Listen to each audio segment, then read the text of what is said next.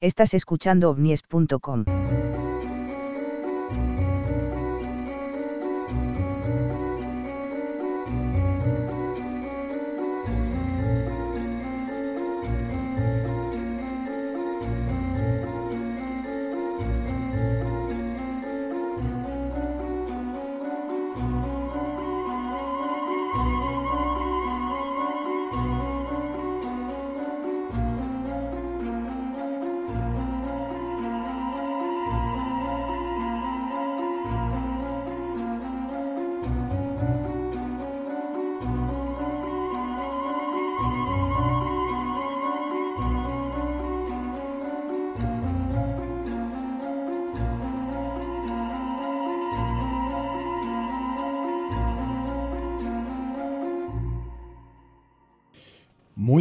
tardes, eh, noches, días o dependiendo de dónde se encuentren ustedes.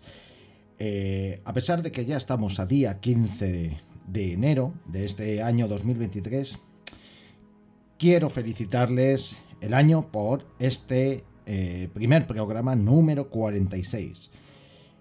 Empezamos este año 2023 especialmente motivados debido a la repercusión del último programa del año pasado, nuestro especial de Navidad, donde este último tuvo una gran acogida de oyentes y cerca de, ya pasando de ellas, eh, de 2.000 personas, escucharon el programa con una retención del 100%. Es decir, todas esas personas escucharon el programa completo, por el cual lo quiero agradecer y con todo mi cariño desearles una entrada de año como ustedes se merecen.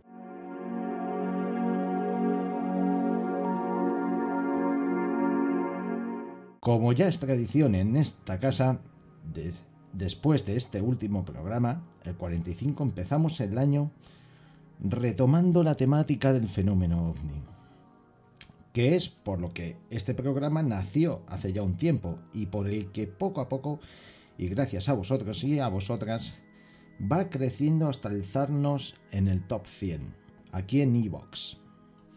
Algunas personas pensarán que el top 100 es algo demasiado distanciado del objetivo.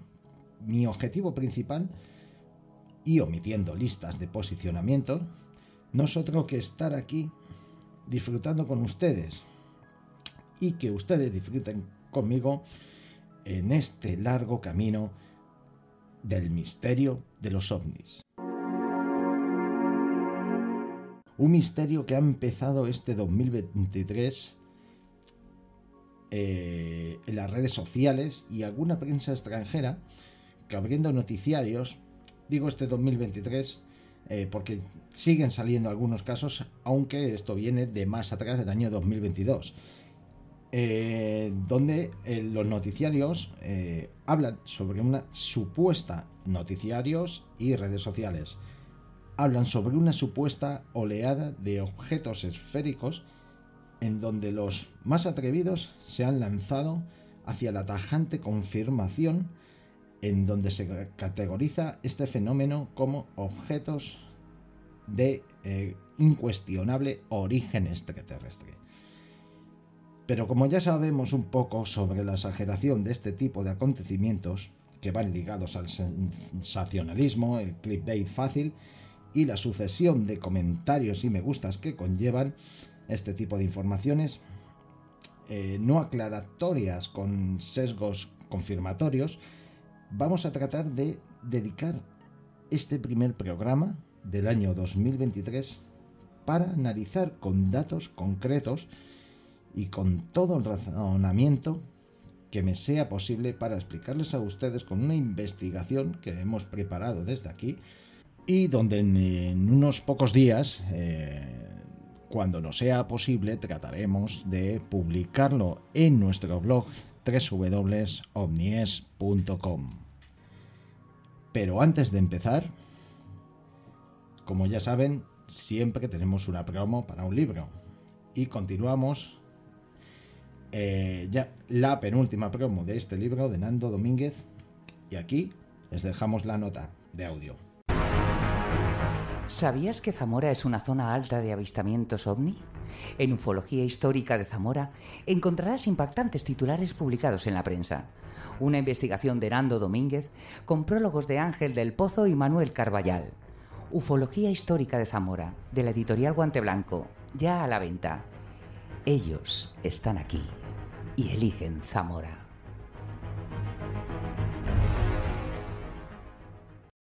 Desde el mismo septiembre del año 2022, eh, las redes sociales, bueno, digo 2022, 2021, esto viene de más atrás, pero vamos a centrarnos en algo más actual. Eh, las redes sociales eh, se encargaron de recuperar antiguos fantasmas del pasado. Y ahora sabrán por qué. Que están relacionados con el fenómeno de las esferas misteriosas. Algunas vistas desde la Tierra otras incluso caídas desde el espacio. No cabe duda de que además suelen ser objetos de unas características que visualmente son llamativas. Hacen despertar la atención de quienes tienen interés en ello y además eh, si le ponemos el añadido del título eh, en mayúsculas y en negrita de esferas de otros mundos, pues tendríamos lo que viene a ser una noticia viral.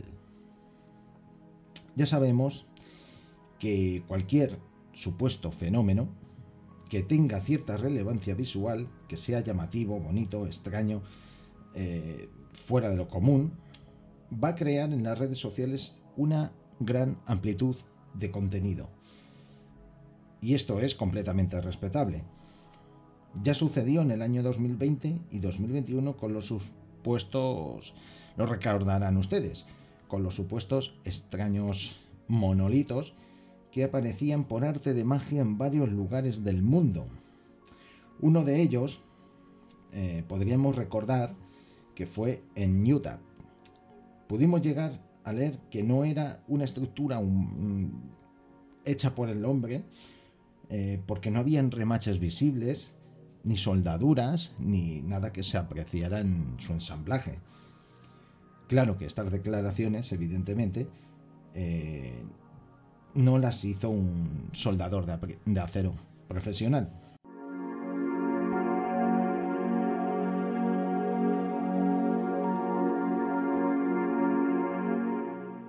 En el caso de las esferas, digamos que se podría decir que es misterioso, que es atípico, que es algo paranormal y nunca visto. Pero no más fuera de la realidad. La relación de la ufología con las esferas misteriosas no es algo de ahora, no es algo nuevo. Es algo que siempre ha estado con nosotros. Entre finales de los años 50 y principios de los años 60 se realizaron cientos de reportes que estaban relacionados con la descripción de objetos esféricos vistos desde la Tierra, comprendidos en esa época. La realidad es que en su gran mayoría ese objeto misterioso visualizado correspondía a satélites a un satélite artificial, el Sputnik 1, lanzado un 4 de octubre del 1957, lanzado por la Unión Soviética y eh, desde la plataforma de Gagarin en Kazajistán. La descripción de ese satélite tiene una peculiaridad, que le diferencia eh, eh, con otros, y es que un objeto esférico metalizado con seis antenas delgadas, que si es visto desde la Tierra se podría apreciar más las esferas que las antenas. En el caso de la segunda versión, Sputnik 2, aunque contenía esferas, era diferente. Otros satélites que yo pueda recordar tienen, que tienen forma de esfera, pues podrían ser el Vanguard 1, Mecha, Luna 2 y Explorer 6. Personalmente, lo que más me llama la atención del Sputnik 1, y esto lo conocerán ustedes la gran mayoría, es que en una pintura del año 1600, llamada La glorificación de la Eucaristía, del pintor italiano Ventura Salivenni, Salim Beni, perdón, se puede apreciar como Jesús y Dios sujetan como una especie de antenas de una esfera que representa la Tierra, con un aspecto muy similar al del satélite artificial Sputnik 1. Esto despertó todo tipo de teorías, pero quizás solamente era una coincidencia forzada por las creencias, o quizás no.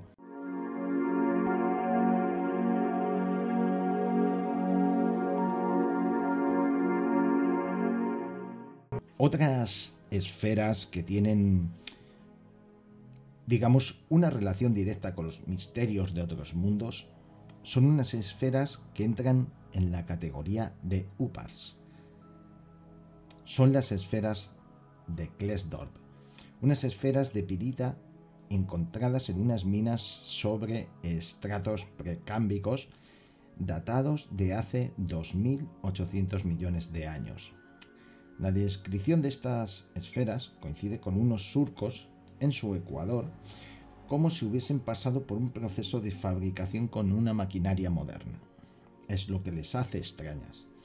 Y al parecer, estas esferas fueron sometidas a pruebas científicas en donde se llegó a decir que en su interior había un contenido de materia oscura. Algunos científicos quisieron dar una explicación alegando que las marcas de la línea se habían producido por la fricción con otras rocas debido al movimiento de las corrientes de agua. Teoría que no termina de convencer a nadie, como es lógico. En mi opinión, una teoría bastante, una explicación bastante forzada.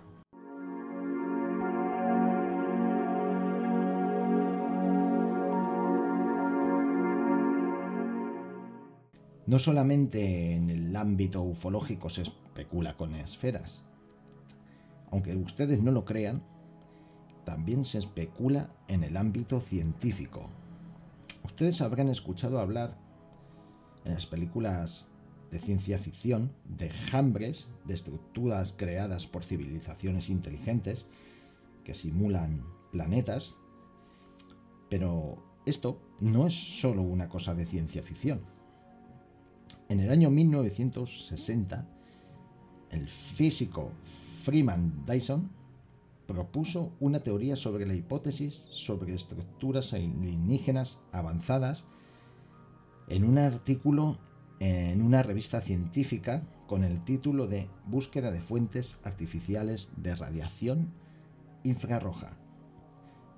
Podríamos decir que Dyson, para desarrollar su idea, se fijó en una película del año 1937 llamada Hacedor de Estrellas.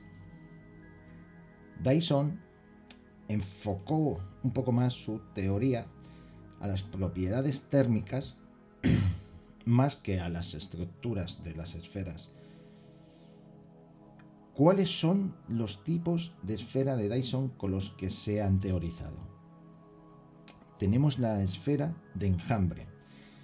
El único tipo de el único tipo de esfera de Dyson físicamente categorizada como posible y que se acerca a la idea que tenía el propio Dyson.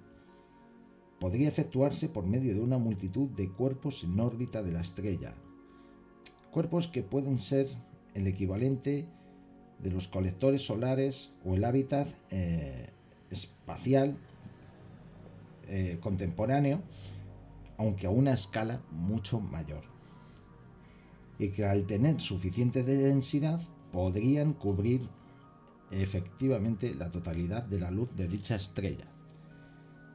Se ha demostrado que el enjambre de Dyson es estable pues cada porción es físicamente independiente y está, y está en órbita del astro principal y los materiales necesarios para construirlo, salvo su ingente cantidad. No tienen características de sustancia imposible de obtener. Luego en esa categoría tenemos la burbuja, la sólida y alguna más, donde destaca la llamada red Dyson. Para que se hagan ustedes la idea, es una formación de muchos objetos luminosos que forman como una forma de aro, con un como un collar de perlas. Esta imagen ha sido muy utilizada durante todos estos años en las redes sociales para crear falsos testimonios sobre reportes de ovnis de origen extraterrestre. También han sido reproducidos por eventos realizados con vuelos de drones o UAS, donde fueron fotografiados con el fin de engañar al público bajo el pronombre de ovnis de origen extraterrestre.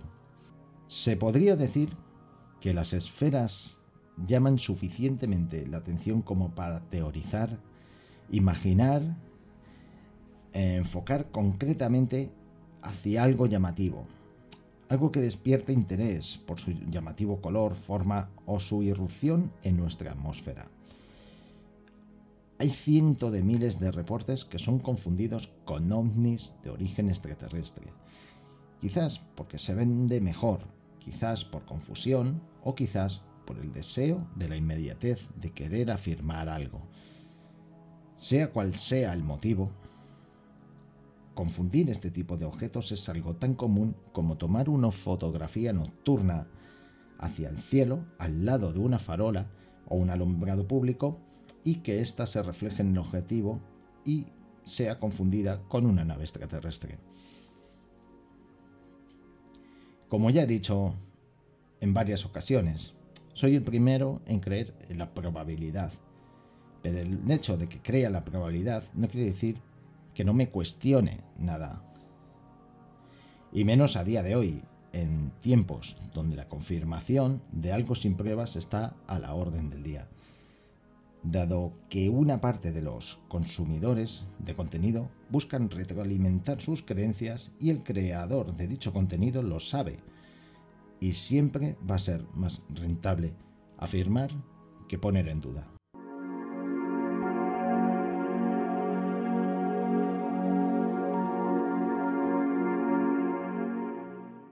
No es algo nuevo confundir globos aerostáticos, satélites naturales, satélites artificiales y otra amplia gama de mecanismos creadas por la propia especie humana y que éstas se reporten erróneamente como objetos de origen extraterrestre.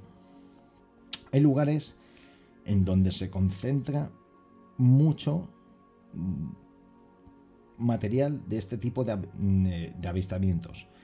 Lugares muy concretos que nos tendría que obligar a preguntarnos el por qué.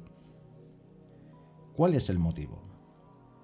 En la realidad se siguen en la actualidad, perdón, se siguen eh, reportando estos fenómenos y parecen haber puntos calientes de estos avistamientos. Fotografías que se datan como pruebas irrefutables, testimonio, testimonios, vídeos y demás.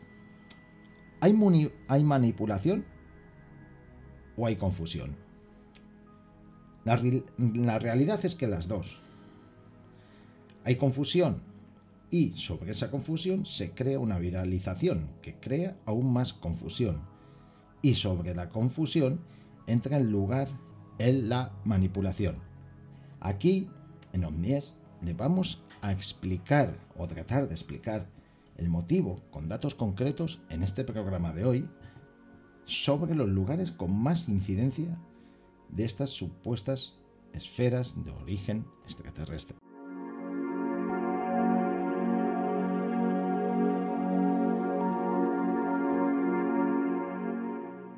Están Estados Unidos. 18 del 5 de 2005. Alamo, Alamo Gordo, Roswell y Santa Rosa, Nuevo México, El Paso. Un objeto luminoso y móvil avistado, fotografiado y filmado de, de varios puntos del estado de Nuevo México y Texas corresponde a un globo estratosférico de la NASA lanzado ese mismo día desde Fort Summer. Argentina. 11 de marzo del 2004. Sureste de la provincia de Jujuy y quebrada de Huamahuaca. Joder, el nombre que tiene lo suyo. El objeto luminoso en el cielo que lentamente se desplazó durante 20 minutos, parecía una bola de fuego, muy brillante, que corresponde al globo estratosférico Mir francés, lanzado el día 10 de marzo desde Brasil. Francia, 22 de abril del 2002. Andorra y varios lugares del sur francés. Un objeto muy brillante estático en el cielo y ubicado aparentemente sobre territorio francés. El caso tuvo repercusiones en prensa y televisión, fue fotografiado, filmado y corresponde a un globo estratosférico francés lanzado desde la base de lanzamiento de Aire sur Ledo, Francia. Bolivia, 26 de marzo del 2001. Tolata, Cochabamba, El Alto y La Paz. Objeto brillante de aspecto metálico que se desplaza a gran altura. Fue filmado por televisión, fotografiado. Y eh, también, en este caso, se envió un avión T-33 de la Fuerza Aérea a tratar de identificarlo. Fue confirmado como un globo Mir lanzado el, 15, el día 15 desde Bauru, Brasil, al completar su tercera vuelta al mundo.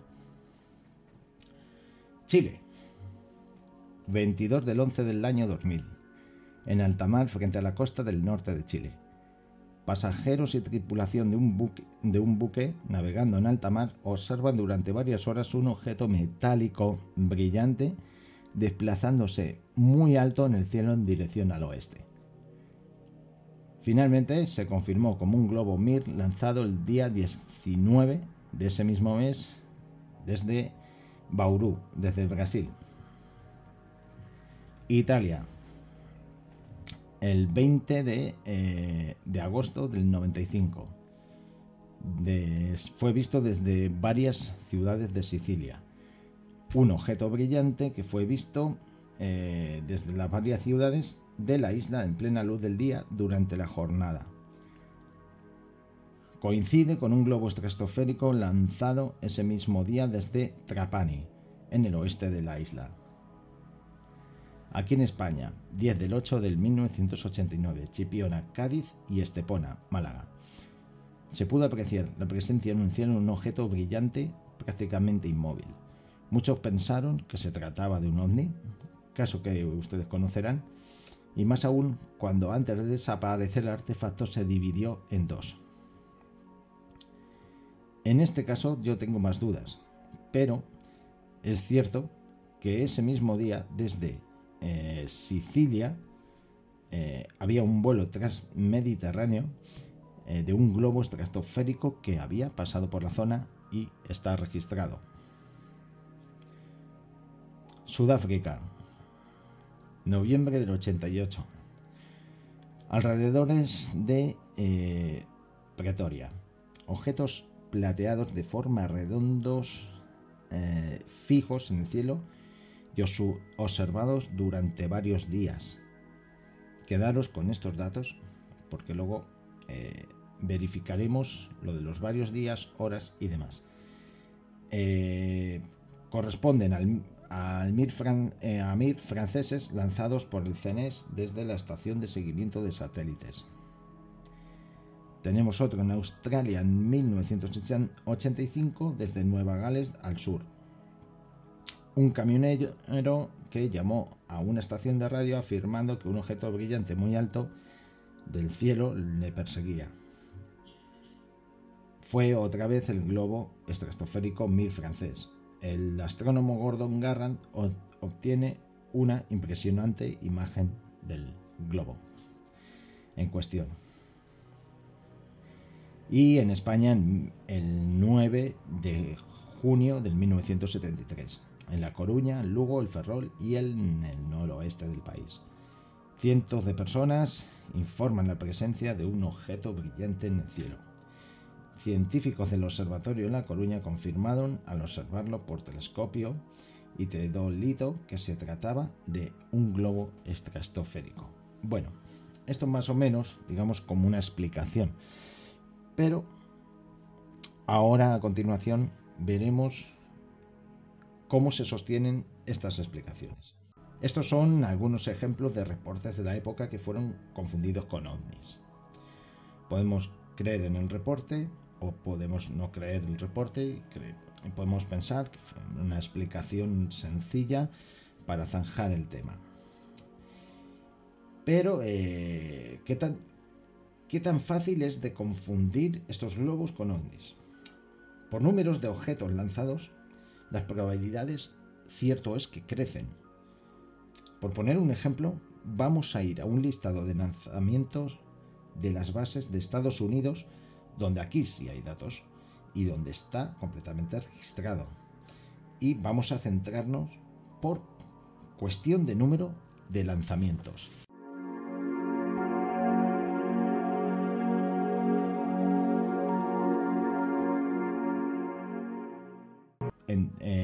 Empecemos por Texas. Es una de las bases más operativas del Centro de Globos Científicos de Columbia, Palestina de Estados Unidos. Base permanente con instalaciones dedicadas.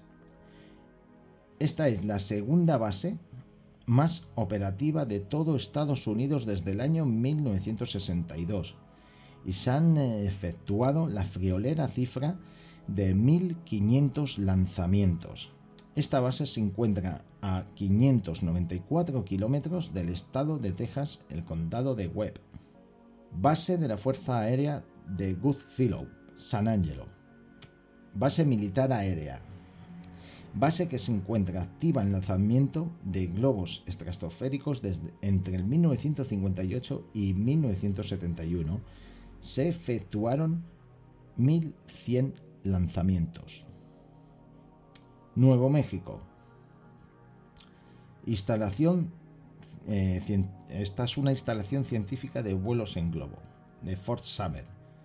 Es una base permanente y activa actualmente para el lanzamiento de globos estratosféricos para el programa de la NASA desde finales de los 80. Número estimado de lanzamientos efectuados 250.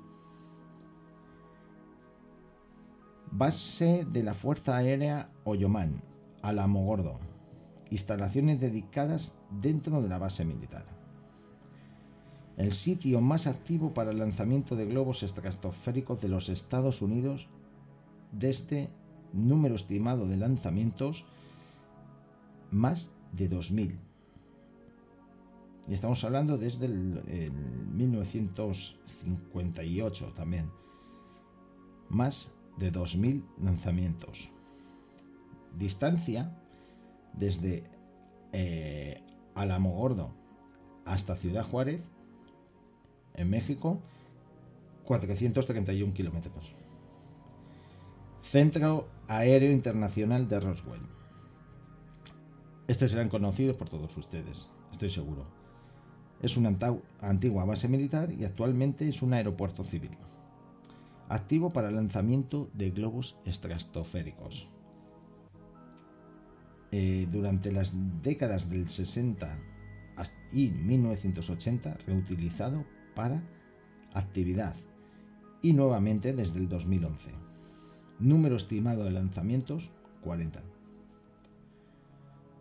Polígono de misiles White Sands. Centro de pruebas y lanzamiento de cohetes activo para el lanzamiento de, de globos estratosféricos. Muy eh, esporádicamente entre 1960 y 1990. Usado principalmente como área de sobrevuelo de eyección de cargas útiles lanzada desde otros sitios. Número estimado de lanzamientos efectuados 30. California. Aeropuerto Municipal de Chico base de lanzamiento con instalaciones que están dedicadas eh, operando dentro de un aeropuerto civil. Activo para el lanzamiento de globos estratosféricos desde 1961 y 1972. Número estimado de lanzamientos efectuados 150.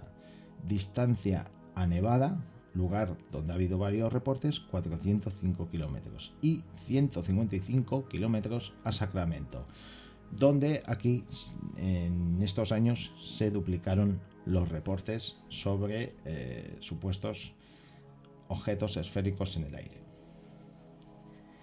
Base de la Fuerza Aérea de Edwards, desierto de Mojave, también muy conocido por, eh, por hallazgos eh, de ovnis en, en el cielo. Hay algún caso que otro. Base militar y usada para el lanzamiento de globos entre 1953 y 1954 para el proyecto Moby Dick. Seguro que lo conocen la mayoría de ustedes. Número aproximado de lanzamientos efectuados 140. Se encuentra a 66,47 kilómetros hasta Los Ángeles. También lugar de muchos reportes de este tipo de fenomenología. Uno de los lugares eh, con más reportes de objetos esféricos en el cielo de Estados Unidos en esa época, me atrevería a decir. Quizás esté exagerando, pero unos cuantos hay. Estación Naval Aérea Auxiliar de Bernalis. Es una base militar con instalaciones dedicadas, usada para el lanzamiento de globos estratosféricos por parte de la Fuerza Aérea entre 1953 a 1961. Y el número aproximado de lanzamientos efectuados son 200 se encuentra a 55,87 kilómetros de San José, otra zona que se podría decir punto caliente.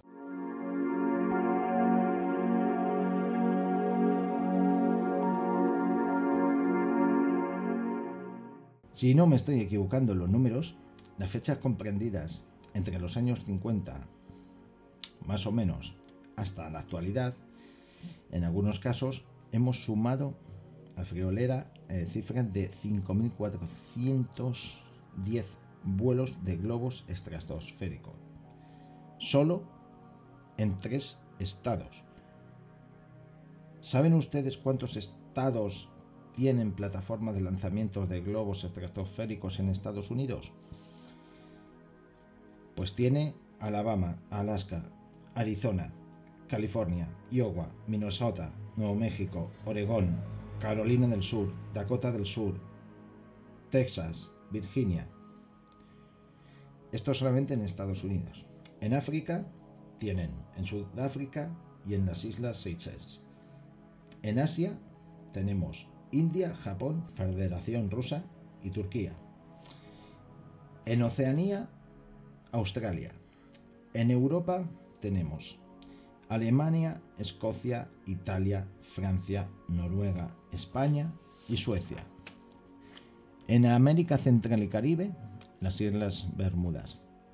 En América del Sur, Argentina, Brasil, Ecuador y Guayana Francesa. En Canadá tenemos Manitoba, Ontario y otro más. Sé que hay otra más, pero esa no la recuerdo. Imagínense ustedes la cantidad de lanzamientos que sumarían todos los continentes y sus respectivos países. No hace falta decir lo tremendamente llamativo que nos resulta cuando analizamos que precisamente los continentes que tienen el privilegio de tener más plataformas de lanzamiento de globos son precisamente los lugares donde más reportes hay sobre supuestos avistamientos de ovnis. Si nos basamos en la actualidad en donde el año 2019 fue eh, creciendo los casos, nos vamos a encontrar con los siguientes datos. En 2019 hubo alrededor de unos 280 lanzamientos. Entre eh, por poner un ejemplo, entre los, digamos, entre los lugares de eh, puntos calientes que llamamos. el 3 de enero con una duración de 5 horas, el Thunderhead, vuelo 0231, se podía ver en Iowa, en Estados Unidos. Quédense con el nombre de Thunderhead, porque este objeto, si ustedes buscan las fotos por internet, se darán cuenta de la cantidad de gente que reportó en el año 2019 haber visto este objeto y confundiéndolo con un ovni. El 5 de enero del 2019, otro Thunderhead, vuelo 232, se estrelló cerca de Gilmer, en Texas. Vuelo de 1 hora y 30 minutos. Ese mismo día, con un vuelo de 80 horas, otro Thunderhead eh, 2-1 cayó sobre Florida. El 24 de julio y el resto del verano, el proyecto Loon, que también fue muy confundido con ovnis, y con vuelos de hasta 5 horas, aterrizaron varios globos sobre distintos puntos de Estados Unidos, Puerto Rico y otros países. Y no todos esos vuelos fueron de vuelta. También, al ser experimentales, algunos cayeron. En el año 2020, año de pandemia, alzaron el vuelo unos 270 globos en estos puntos más eh, concentrados, eh, coincidiendo sus aterrizajes y ubicaciones en lugares como El Salvador, Zacatecas, México y demás. El proyecto LUN, vuelo 136 con 197 días de vuelo, hasta su amerizaje en un en el lugar indicado. En ese año, el proyecto LUN llegó a realizar cerca de unos 320 vuelos, realizando su último desde Puerto Rico, Ceiba, el día 19 de diciembre, con un vuelo de 117 días que terminaría en el desierto a unos 97 kilómetros de Marsabit, Kenia. En 2021 se lanzaron alrededor de 151 vuelos de globos, muchos de ellos, como ya hemos dicho, de tipo experimental. Por dar algunos datos relevantes y coincidentes con reportes de supuestos ovnis, Voy a nombrar algunos. Desde Santa Fe, ciudad, el 11 del 1 del 2021, un vuelo que duró 7 horas y 40 minutos, el globo llamado Raven Aerostar, vuelo 485, cayó al oeste de Santa Rosa, Nuevo México. En Ceiba, Puerto Rico, el 28 de enero, un vuelo de 26 horas del proyecto LUN coincidente con el vuelo 323. Se hundió en el océano Atlántico eh, mm, a unos 7,5 kilómetros al noroeste de la isla Guana, Islas Vírgenes Británicas eh, Siriaco eh, Summit iPod. El 8 de marzo, 6 horas de vuelo y 15 minutos. Raven Aerostar, vuelo 495. Terminó en Arizona, en una zona de Arizona. El Safor, desde Safor, perdón, el 20 de marzo, un vuelo de 29 horas, el Thunderhead vuelo 502 terminó también en Nuevo México. Estoy diciendo estas zonas porque son unas zonas donde más reportes, digamos que se pudieron registrar entre el año 2019, ¿vale? Perdón, en el 2021, que llamamos por el año 2021. Eh, Fort Summer, otra salida desde Fort Summer, desde el aeropuerto. El SLS Sub Militar eh, Sounder o algo parecido, perdón en la pronunciación, y cayó cerca de Gémez Pueblo, condado de Sandoval en Nuevo México, zonas muy reportadas de ovnis. Y luego, desde las Seyers, el 8 del 11, eh, un vuelo que duró 38 días 7 horas y 24 minutos. El objeto se llama Estrateole 2.1 10 TTL3. Este cayó en el Océano Pacífico, a 100 kilómetros, 115 kilómetros al oeste de la provincia de Manta, Ecuador. Bueno, estos son tan solo algunos de los vuelos que coinciden con los reportes de aquel año, desde donde fueron grabados, fotografiados y colgados en las redes. En cuanto al año 2022, podríamos seguir con datos concretos y aterrizajes o lugares de caída de la carga útil o la causa de la falla.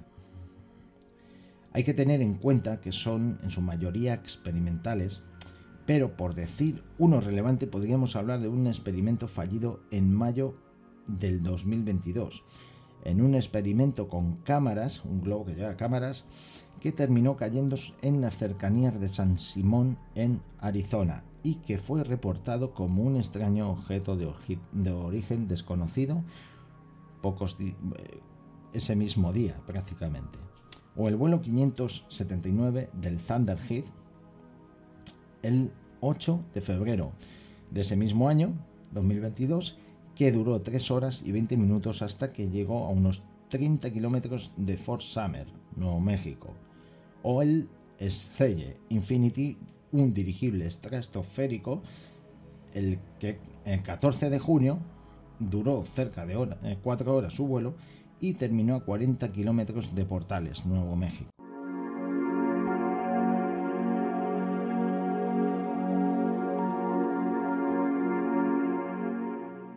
Les dije más o menos a la mitad de este programa que tuvieran muy en cuenta los satélites eh, Thunderhead y es que durante estos últimos años eh, siempre han sido muy utilizados.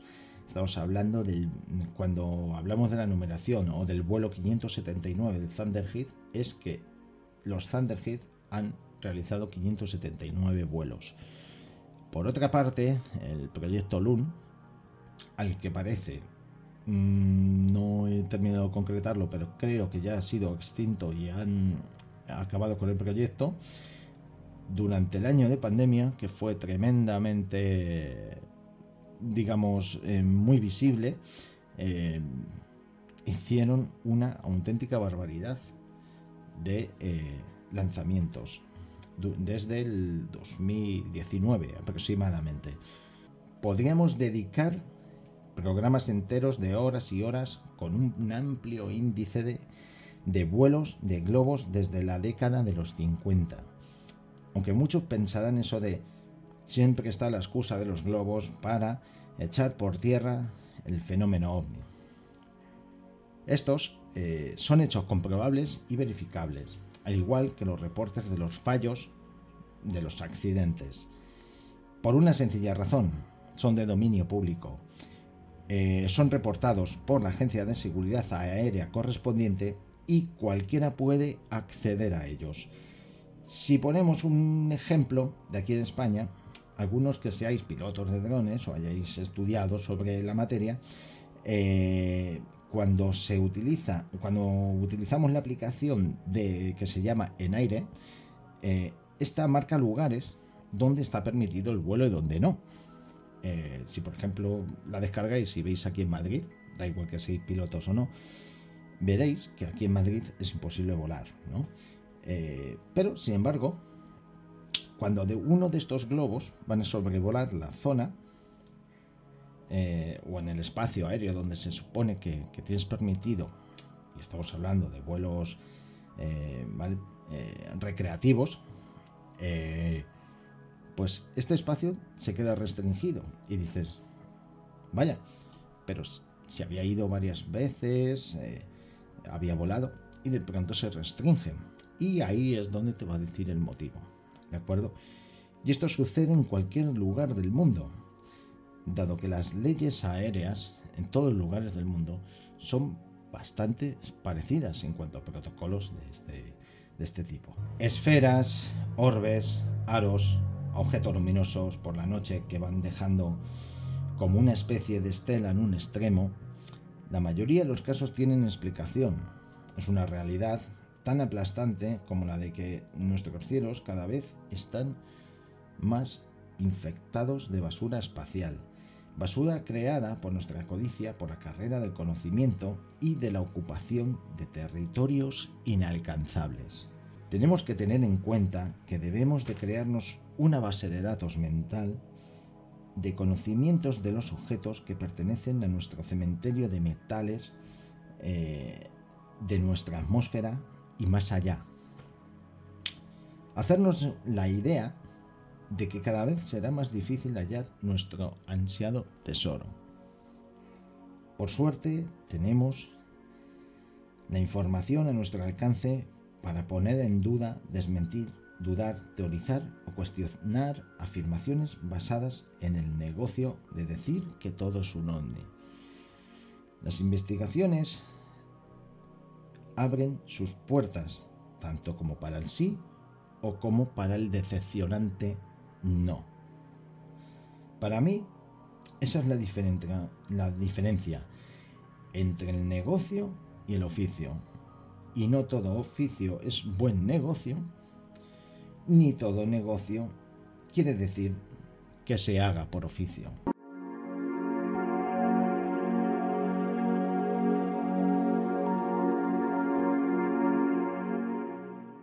Con esto último, ya eh, vamos a despedir este primer programa de este año 2023, eh, donde espero que, aunque sí es verdad que probablemente se les haga un poco pesado tantos datos, pero es muy importante eh, tener esos datos para poder comunicar algo, hablar sobre, sobre un tema en concreto.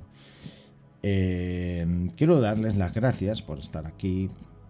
espero que durante todo este año eh, sigan estando con nosotros eh, tal y como, como se ha ido como ha ido sucediendo en estos últimos tiempos y en el que pues efectivamente ustedes están haciendo su aportación, una aportación muy valiosa para mí más que ese granito de arena, diría que es un saco de arena en el que están haciendo crecer este programa y en el que estamos muy muy contentos de, que esto esté sucediendo así. Eh, quizás haciendo la manera, de las maneras que lo hacemos, eh, no atraemos a todo el mundo que nos gustaría, pero nos gusta, nos gusta tratar de ser los más sinceros posibles. Eh, no quiero que confundan en, el hecho de que saquemos estos datos para, para negar algo, ¿no? Para negar una evidencia o como lo quieran llamar. Aquí queremos las probabilidades, como ya he dicho en este programa, pero cuando algo no nos termina de encajar, pues entonces también tenemos que decir que no lo es. Puede que nos equivoquemos o puede que no, pero los datos en muchas ocasiones y el poder tener el privilegio de tener la información en nuestro poder también nos invita a que podamos pues tratar de, cuestionarnos todo lo que se nos dice, ¿no? Como seres humanos creo que, eso es algo que tenemos todo el mundo en común Pueden cuestionar lo que yo haya dicho en este programa, evidentemente, pero si buscan por su cuenta, eh, terminarán viendo de que sí hay relación entre muchos de esos casos reportados y el que coinciden con los lanzamientos de estos globos. Con esto despido el programa y darles las gracias una vez más. Nos nos vemos o nos escuchamos, mejor dicho, en el siguiente programa. Muchas gracias por estar aquí. Buenas noches y hasta la siguiente.